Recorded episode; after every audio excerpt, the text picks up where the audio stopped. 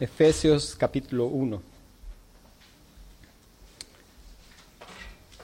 Antes de leer la, la, palabra, damos gracias a Dios porque hay cosas que Dios ha hecho que nosotros, en nosotros funcionen muchas veces de manera inconsciente y es una bendición que sea así.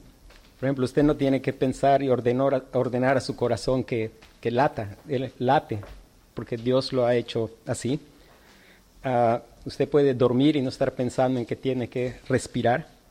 Y esta, esta mañana vamos a, a meditar en el capítulo 1 de Efesios y el tema es la correcta adoración. Estaba mencionando lo que mencionaba porque la escritura dice, todo lo que respira, alabe a Jehová. Y en verdad que se cumple todo lo que respira, alaba a Jehová. Claro que muchos lo hacen como el corazón late sin que lo tengamos que pensar. El nombre de Dios que está escrito con letras sin vocales no se puede pronunciar y algunos lingüistas creen que lo más parecido al nombre de Dios es el sonido que hacemos cuando metemos el aire y cuando sacamos el aire. Eso quiere decir que toda criatura que respira lo primero que hace es decir el nombre de Dios y después lo estamos diciendo hasta cuando estamos durmiendo. Y el día que morimos es lo último que el hombre hace. Aún el ateo está respirando y está alabando al Señor tristemente de manera inconsciente. Y dice la palabra de Dios a partir del versículo 3, bendito sea el Dios y Padre de nuestro Señor Jesucristo que nos bendijo con toda bendición espiritual en los lugares celestiales en Cristo, según nos escogió en Él antes de la fundación del mundo, para que fuésemos santos y sin mancha delante de Él, en amor, habiéndonos predestinado para ser adoptados hijos suyos por medio de Jesucristo, según el puro afecto de su voluntad, para alabanza de la gloria de su gracia, con la cual nos hizo aceptos en el amado en quien tenemos redención por su sangre, el perdón de pecados, según las riquezas de su gracia, que hizo sobreabundar para con nosotros en toda sabiduría e inteligencia, dándonos a conocer el misterio de su voluntad, según su beneplácito, lo cual se había propuesto en sí mismo, de reunir todas las cosas en Cristo, en la dispensación del cumplimiento de los tiempos, así las que están en los cielos como las que están en la tierra. En él asimismo tuvimos herencia, habiendo sido predestinados conforme al que hace conforme al que hace, al propósito del que hace todas las cosas según el designio de su voluntad, a fin de que seamos para alabanza de su gloria, nosotros los que primeramente esperábamos en Cristo.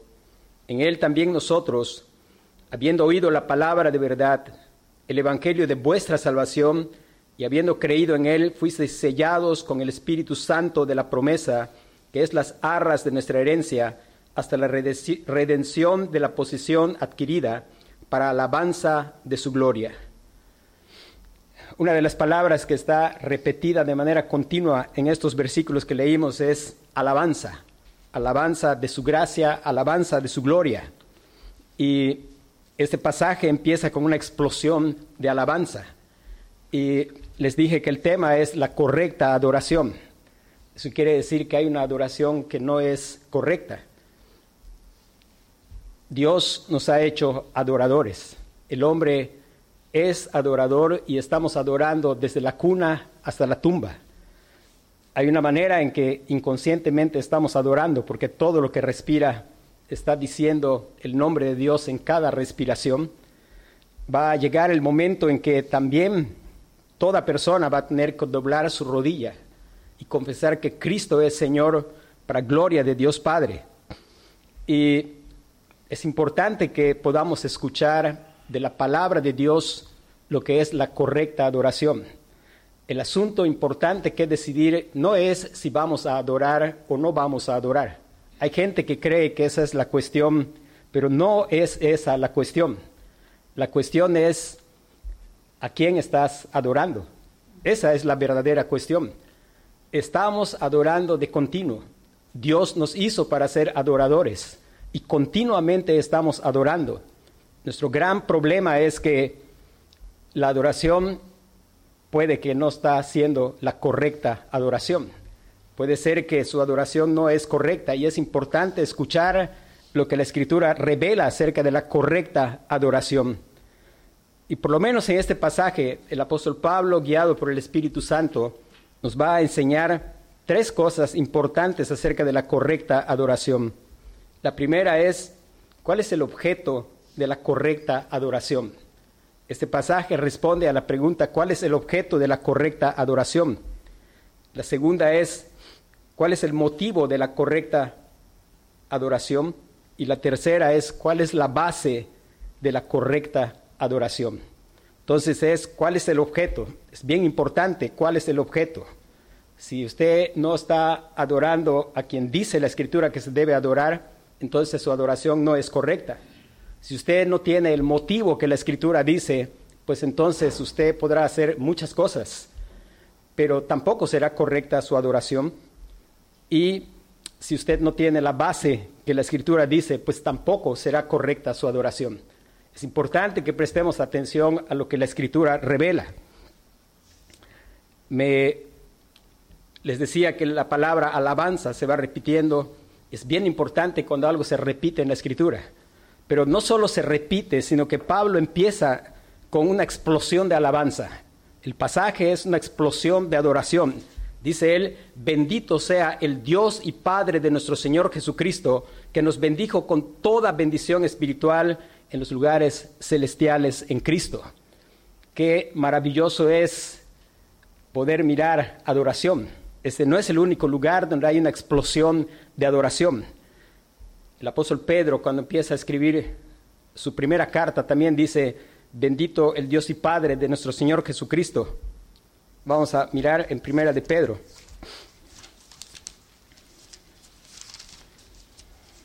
En su capítulo 1, él usa expresiones idénticas a las del apóstol Pablo. Y bueno, la razón es que Pablo y Pedro tenían correcta adoración, tenían el mismo objeto de adoración, tenían el mismo motivo de adoración y estaban sobre la misma base de adoración, por eso es que se parece lo que ellos escriben. Dice el apóstol Pedro así,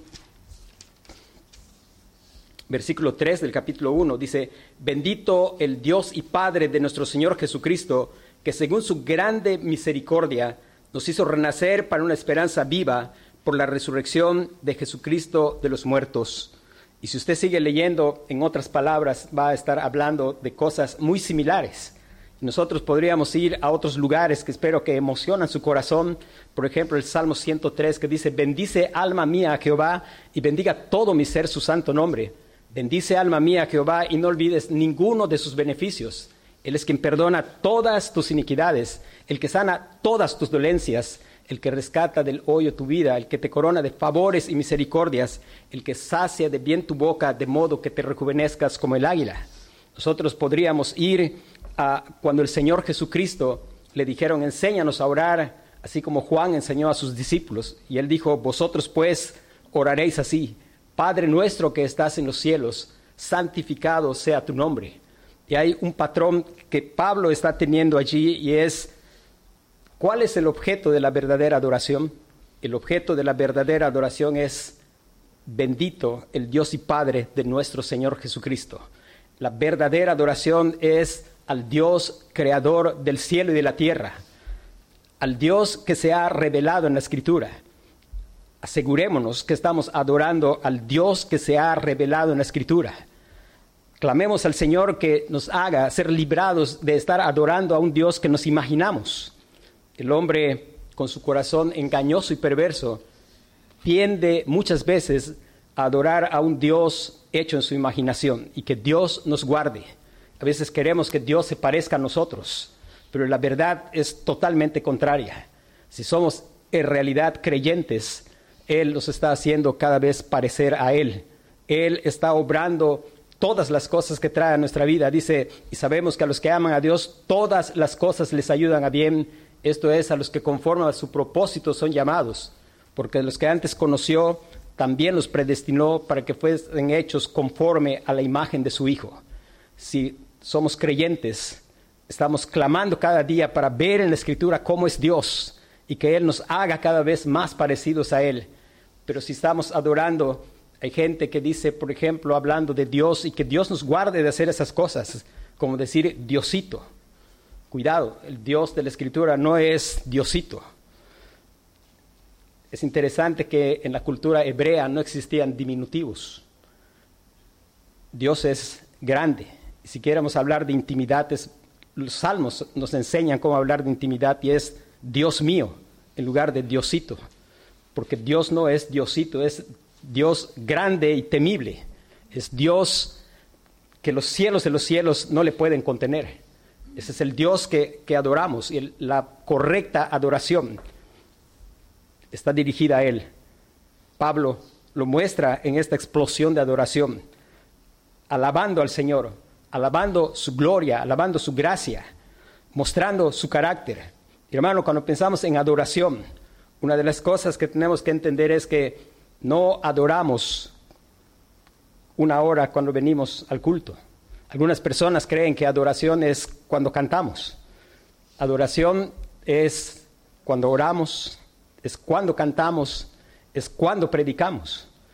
En todo tiempo es adoración, pero adoración no se limita a lo que hacemos aquí. Toda la vida del creyente es adoración.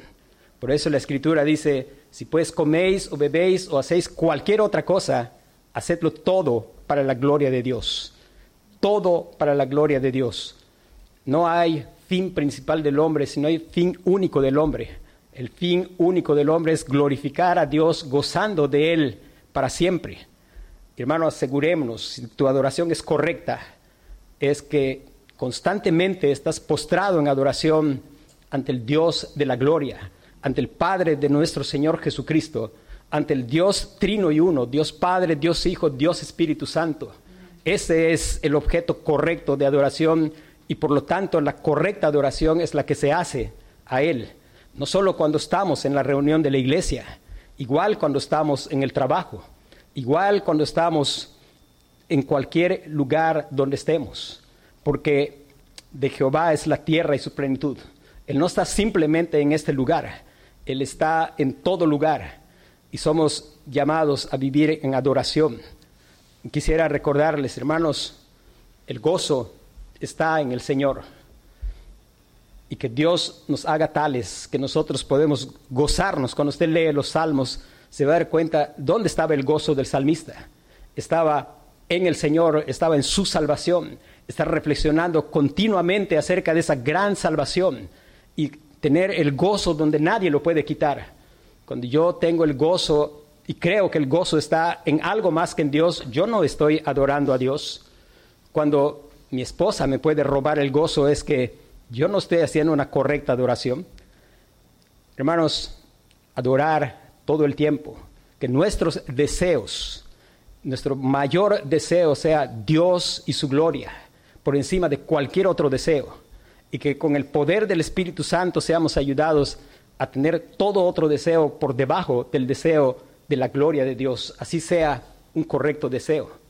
No es incorrecto que usted desee cariño de su esposa, o respeto de su esposa, o respeto de sus hijos.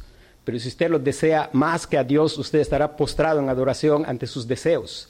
Los ídolos no necesariamente son figuras pintadas en cuadros o hechas por un escultor. Tenemos un corazón engañoso y perverso. Y la correcta adoración es al Dios de la gloria. Es al Dios que se describe en este pasaje y en muchos otros pasajes de la Escritura. Ahora, ¿cuál es el motivo? El motivo de la correcta adoración. Dice, después de haber dicho a quién es la adoración correcta, el motivo es, dice que nos bendijo con toda bendición espiritual en los lugares celestiales en Cristo que nos bendijo con toda bendición espiritual en los lugares celestiales en Cristo. ¿Tienes motivo de adorar? ¿Te emociona saber que debiendo estar condenado al infierno, hoy estás bendito con toda bendición espiritual en los lugares celestiales en Cristo? No te emociona saber que Él está cada día obrando para conformarte a la imagen de su Hijo.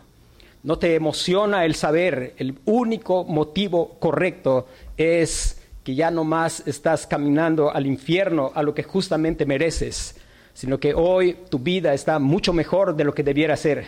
Quizá tu vida no es lo que debiera ser, pero por la gracia de Dios ya no es más lo que fue. Estás cada día caminando, mirando al Señor Jesucristo, poniendo los ojos en el Señor Jesús lleno de esperanza. El motivo es estar bendito con toda bendición espiritual, con problemas, quizá con problemas, angustiado, quizá angustiado, quizá con derrotas, pero no derrotado. Porque nada nos puede separar de su amor, porque en Cristo somos más que vencedores. Hermano, el hecho de poder dar una verdadera, una correcta adoración, una correcta adoración solo es motivada por la obra gloriosa de salvación perfecta y completa que Cristo ha realizado. Si usted no está seguro de salvación, si usted no está seguro que las cosas están bien con Dios, usted puede cantar precioso. Usted puede tocar un instrumento de una manera impresionante. Ah, usted puede, podemos tener quizá la mejor música, pero eso no será correcta adoración si el motivo no es el correcto. Es que estoy adorando porque estoy bendito con toda bendición espiritual en los lugares celestiales en Cristo. Es que estoy adorando aunque las cosas no salen como quiero que salgan, pero sé que Él está obrando todo para mi bien, para hacerme cada vez más semejante a su Hijo. Y eso mueve y motiva mi corazón y entonces yo puedo explotar en alabanza como el apóstol Pablo y como el apóstol Pedro y decir, bendito el Dios y Padre de nuestro Señor Jesucristo, que nos bendijo con toda bendición espiritual en los lugares celestiales en Cristo. Y gozarme de saber que no es por causa mía, es según nos escogió en Él desde antes de la fundación del mundo que yo era merecedor únicamente de su condenación, pero Él me escogió en Cristo porque Él es rico en misericordia, no porque había algo amable en mí, lo único que había en mí era todo lo que era digno de, que Él me despreciara, de que Él me aborreciera. No había nada digno de, de ser amado. Ese es el motivo de tu adoración. Vienes y puedes cantar con entusiasmo al Señor porque estás bendito con toda bendición espiritual en los lugares celestiales en Cristo, porque sabes que no hay más condenación para los que hay en Cristo Jesús. Estás gozoso de saber que Él dejó su gloria, se humilló hasta lo sumo, hasta la muerte y muerte de cruz, que Él caminó en el polvo de esta tierra, vivió la vida que no soy capaz de vivir. Puedes explotar en adoración y decir, Bendice alma mía a Jehová y bendiga todo mi ser su santo nombre. Bendice alma mía a Jehová y no olvides ninguno de sus beneficios. ¿Qué es lo que estás contando cada día? Sus beneficios o todos tus problemas y listas de problemas. Hermanos, si nos ponemos a hacer listas de problemas, seguro que podemos hacer listas interminables. Pero no olvides ninguno de sus beneficios. Él es quien perdona todas tus iniquidades. ¿Por qué? Porque Cristo pagó por nuestras iniquidades. Nuestras iniquidades no son cosas ligeras. Los salmistas hablan y dicen al Señor, mi pecado es grande y que Dios nos enseña a ver el pecado como algo grande, no como cosa ligera. Fue la causa por la cual Cristo murió en la cruz del Calvario. Fue la causa por la cual Cristo tuvo que gritar, Dios mío, Dios mío, ¿por qué me has desamparado? Porque estaba siendo la cosa más horrible a los ojos de su Padre por causa de mis pecados y por causa de los pecados de su pueblo. Y que eso sea un motivo de adoración y explotar adorando a Dios y diciendo, el que sana todas tus dolencias, el que rescata del hoyo tu vida, el que te corona de favores y misericordias. Él nos ha rescatado no simplemente del hoyo en el cementerio, ese no es lo más trágico, nos ha rescatado de las profundidades del infierno, donde deberíamos pasar toda la eternidad. Pero Él ocupó nuestro lugar, Él llevó nuestra maldición. Y poder adorar al Padre que tuvo misericordia, adorar al Hijo que ocupó nuestro lugar, motivado por lo que Él ha hecho. Hermano, la necesidad de reflexionar constantemente Yo te animo a leer los salmos, clamar al Señor que te permita ver al Señor Jesucristo en los salmos y ver lo que Dios hizo en su pueblo que le adoraba. Los salmistas tenían correcta adoración, tenían el mismo objeto de adoración que, el apóstol Pablo, tenían el mismo motivo. El, el salmista está diciendo, no olvides ninguno de sus beneficios, está empezando por el que perdona todas tus iniquidades. Y es porque ha perdonado nuestras iniquidades que estamos benditos con toda bendición espiritual en los lugares celestiales en Cristo. El poder valorar en verdad la obra, gran obra de salvación que el Señor Jesucristo ha hecho a favor de personas indignas como nosotros, que hoy somos dignos, no en nosotros mismos, sino en el Señor Jesucristo. Ahora, la base de la verdadera adoración. Dice, según nos escogió en Él antes de la fundación del mundo. La base de la verdadera adoración es la gracia soberana. La base de la verdadera adoración es la gracia soberana. Si no has sido objeto de la gracia de Dios, no puedes tener correcta adoración. Solo pueden adorar correctamente quienes han sido objetos de la gracia soberana. Y déjeme decirle que hoy, en este momento, esto es un acto de gracia. Dios hablando su evangelio es gracia. Y clama al Señor para que esa gracia pueda ser efectiva en tu vida. Si así es la voluntad de Dios, hay algo que es seguro y es claro. No sé por qué nosotros venimos. Quizá algunos, bastantes, yo creo que bastantes nosotros venimos porque Dios pone el querer como el hacer. Y no hay duda, en todos Dios pone el querer, el querer como el hacer. No obstante, humanamente quizá alguno venga con un motivo equivocado, pero Dios está en el hecho de que estés escuchando. Y clama al Señor que te conceda escuchar a algo más que que hace un rato al hermano Gervasio o ahora a mí, que te conceda en verdad escuchar la voz del buen pastor, que te conceda escuchar esa voz del buen pastor, esa voz que puede dar vida, que puedas clamar al Señor, que te conceda ojos de fe para mirar al Señor Jesucristo la verdadera adoración descansa sobre la, base de la gracia soberana. Dice, según nos escogió en Él antes de la fundación del mundo para que fuésemos santos. Eso es adoración. Eso es adorar, glorificar. Él es santo, Él te hace santo. Estás glorificando. Es adoración toda la vida. No simplemente es adoración cuando estamos aquí, es toda la vida. Si tu vida afuera no es adoración, es muy triste, pero es muy probable que tu vida acá adentro tampoco es adoración la vida del creyente es, dice, para que fuésemos santos y sin mancha delante de Él, en amor, habiéndonos predestinado para ser adoptados hijos suyos por medio de Jesucristo, según el puro afecto de su voluntad, para alabanza de la gloria de su gracia, con la cual nos hizo aceptos en el amado. Verdadera adoración descansa sobre ser objeto de la gracia soberana. El Salmo 24.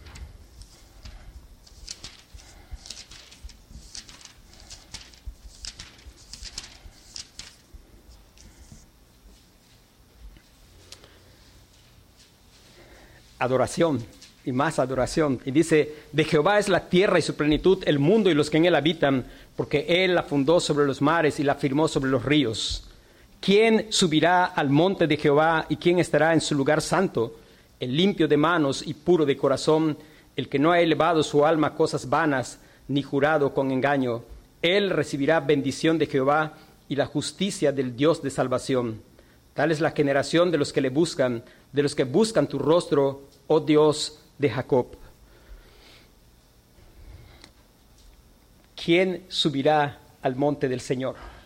¿Quién es el que cumple con esta demanda? Damos gracias a Dios porque el Señor Jesucristo satisfizo, dio satisfacción a esa demanda. Él es limpio de manos, Él es puro de corazón. Hermanos, nadie en sí mismo puede pero tal es la generación de los que le buscan. ¿Y quiénes son los que le buscan? Los que les buscan son aquellos que Él ha buscado. Son aquellos que Él ha traído al Señor Jesucristo. Son aquellos que están vestidos en la justicia del Señor Jesucristo. Este salmo también es un himno que está en el himnario y ese himno dice, Señor, ¿quién entrará en tu santuario para adorar? Dice el puro de manos, el que no ha elevado su alma a cosas vanas ni ha jurado con engaño. Y uno pensaría, pues es así. Interesantemente, la siguiente estrofa del himno dice, Señor, dame manos limpias y dame un corazón puro y sin vanidades, enséñame a amar. Y hermanos, así tiene que ser, porque todo lo que Dios demanda, Él lo da. Él no recibe lo que no Él provee. Él demanda un corazón puro y manos limpias. Él demanda una consecuencia entre manos limpias, está hablando de lo externo, y corazón puro. Una correcta relación entre lo interno y lo externo que está en concordancia con todo lo que Cristo enseñó. Él enseñó que hay que lavar no solo lo de afuera del plato y del vaso, sino lo de adentro, si no es hipocresía. Y el Señor demanda eso, pero Él lo provee. No lo puedes producir. Es la necesidad de clamar al Señor y Él en su gracia puede conceder. La base de la adoración correcta es la gracia soberana. Has experimentado esa gracia en tu vida. Has experimentado el hecho de que en verdad estás viniendo confiando solamente en el Señor Jesucristo. Y que ese confiar en el Señor Jesucristo está llevándote en una vida consistente de manos limpias y corazón puro. Guardémonos de que tengamos manos limpias. Muchos tenían manos limpias. Es muy fácil hacer lo que hizo Pilato, lavarse las manos. Pero eso lo hace cualquiera. Pero la gracia soberana puede dar un corazón puro. La gracia soberana puede dar un corazón puro. De modo que si alguno está en Cristo, nueva criatura es, las cosas viejas pasaron y aquí todas son hechas nuevas. Hermano, dado que estamos adorando, es importante que nosotros podamos examinar, ¿es correcta mi adoración? ¿Es correcta mi adoración? ¿Estoy adorando a quien debo de adorar? Probablemente algunas veces, como me pasa a mí, el Espíritu Santo te muestre que no estás adorando al Dios del cielo. Algunas veces estamos postrados ante algo que deseamos tanto y que creemos que tenemos derecho. Pero damos gracias a Dios porque Él nos lleva al arrepentimiento. La, otra pregunta es, ¿estás motivado? ¿Estás meditando cada día en el Evangelio? ¿Piensas constantemente en el Evangelio y es el motivo de tu gozo? Piensa en aquellos momentos en que hay gozo, ¿de dónde viene? ¿Es porque todo salió bien? ¿Es porque pues la cosa está andando como tú quieres que esté? No es malo que disfrutemos de esas cosas pero es esa siempre la causa de tu gozo, cosas temporales, cosas que salen o hay momentos en que estás gozoso tan solo de pensar en la gran salvación del Señor Jesucristo. Note cómo el salmista dice, vuélveme el gozo de tu salvación. Note cómo en tu presencia y plenitud de gozo delicias a tu diestra para siempre. Note cómo, aunque la higuera no florezca ni en las vides haya fruto, aunque las vacas sean quitadas de los corrales y las ovejas de la majada, con todo yo me alegraré en Jehová y me gozaré en el Dios de mi salvación. ¿Está usted motivado? Ese es su motivo. ¿O hace falta que haya cello, violín y piano para que esté motivado? No es malo que haya y qué bendición que hay, pero si nos es necesario y sentimos que falta, hay un problema, hermano. No importa donde usted esté en la semana, quizá no haya música, pero está usted motivado y adorando al Señor. Le motiva parte de la adoración cuando se predica la palabra es a sentir en adoración emocionado ante las verdades, diciendo un amén.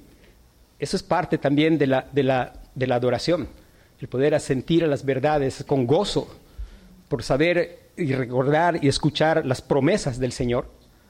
Yo le doy gracias a Dios porque me es una bendición recordar al pastor Danny Bell. No todos tenemos que ser como él, pero Si Dios motiva su corazón, siéntase en libertad de emocionarse y decir amén ante la gran obra de salvación.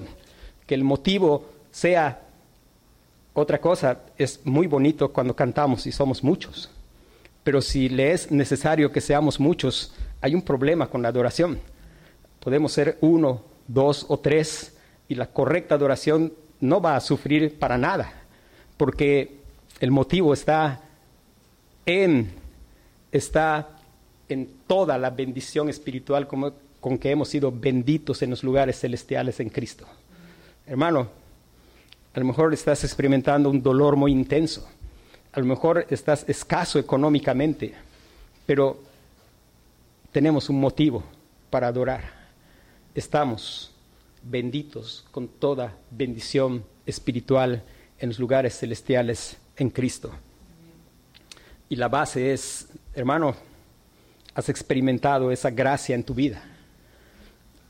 Has experimentado esa obra de salvación.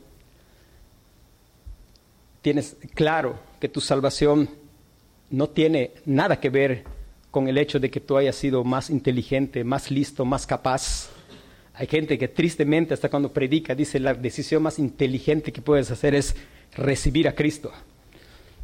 Ah, no es así. Nuestra naturaleza es de aborrecer a Cristo. La verdad es que si nosotros decidimos confiar en Cristo es porque Él ha obrado para darnos vida.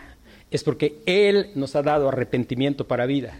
Es porque Él nos ha dado el don de la fe no es que Él nos eligió porque íbamos a creer. Si fuera así, habría mérito en nosotros. Es que creímos porque Él nos eligió. De lo contrario, nosotros, hermanos, estaríamos en cualquier otro lugar hoy, haciendo cualquier otra cosa. Y difícilmente estaríamos aquí. Pero correcta adoración descansa en el hecho de que Él nos ha elegido. En lugares donde puede ser emocionante, donde hay quizá mucha gente y pareciera, pareciera una correcta adoración. Y puede ser que mencionan el nombre de Dios. Pero hermanos, cada una de estas cosas que muestra la Escritura son necesarias para que haya una correcta adoración. Correcta adoración. Hermano, estás adorando y no vas a dejar de adorar desde que naciste hasta que mueras. Que Dios en su gracia nos haga cada día evaluar y recordar necesitamos seguir viniendo constantemente al Señor Jesucristo. Necesitamos predicarnos el Evangelio todos los días. Necesitamos gozarnos en su salvación todos los días. hermano, eso solo es posible cuando en verdad Dios ha obrado en nuestro corazón y hemos visto de las profundidades que Él nos ha rescatado. Mientras no haya brillado eso en nuestro corazón, es, no es algo que podemos producir, hermano es algo que solo produce el Señor en nuestro corazón, cuando salva a un pecador, cuando circuncida nuestro corazón, cuando nos da oídos para oírle. Decía yo al principio que, pues, todos estamos adorando. Yo espero que todos estamos adorando de manera consciente, porque conocemos al objeto correcto, porque tenemos un motivo correcto y porque tenemos una base correcta. Y espero que ninguno de nosotros está simplemente cada vez que respira adorando y después está adorando cualquier otro ídolo. Algunas veces nos deslizamos por allá, pero un día todos van a confesar que Cristo es el Señor. Y ese día va a ser solo para la gloria de Dios Padre. Hoy es día de salvación. Hoy puedes confesar que Cristo es el Señor y ser salvo por gracia en ese día ya no habrá más oportunidad para el arrepentimiento. En ese día el Señor Jesucristo se va a manifestar otra vez no como un cordero, sino como el león de la tribu de Judá. En ese día se va a inflamar su ira. En ese día Él va a quebrar a aquellos que nunca se quisieron quebrar, rendir, los va a desmenuzar como vasija de alfarero. Pero bienaventurados los que en Él confían benditos con toda bendición espiritual en los lugares celestiales.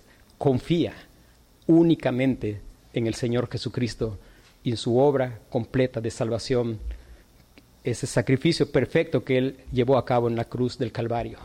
Y que en nuestras oraciones incluyamos el decirle, Señor, guárdame de que en ningún rincón de mi confianza esté confiando en Cristo y algo más. Eso es no honrar a Cristo. Y quiero repetirlo constantemente a ustedes y a mí. Es necesario honrar al Hijo para no perecer en el camino. Y si lo que Él hizo es una salvación perfecta y yo tengo un rinconcito que tiene Cristo y algo más, estoy insultando a Cristo porque estoy diciendo que lo que Él hizo no es perfecto, no es completo. Que Dios nos guarde, que Dios nos guarde y que todo lo que hacemos lo hacemos no para ser salvos, sino porque ya soy salvo. Que toda mi adoración es porque ya soy bendito con toda bendición espiritual en los lugares celestiales en Cristo Jesús. Vamos a, orar.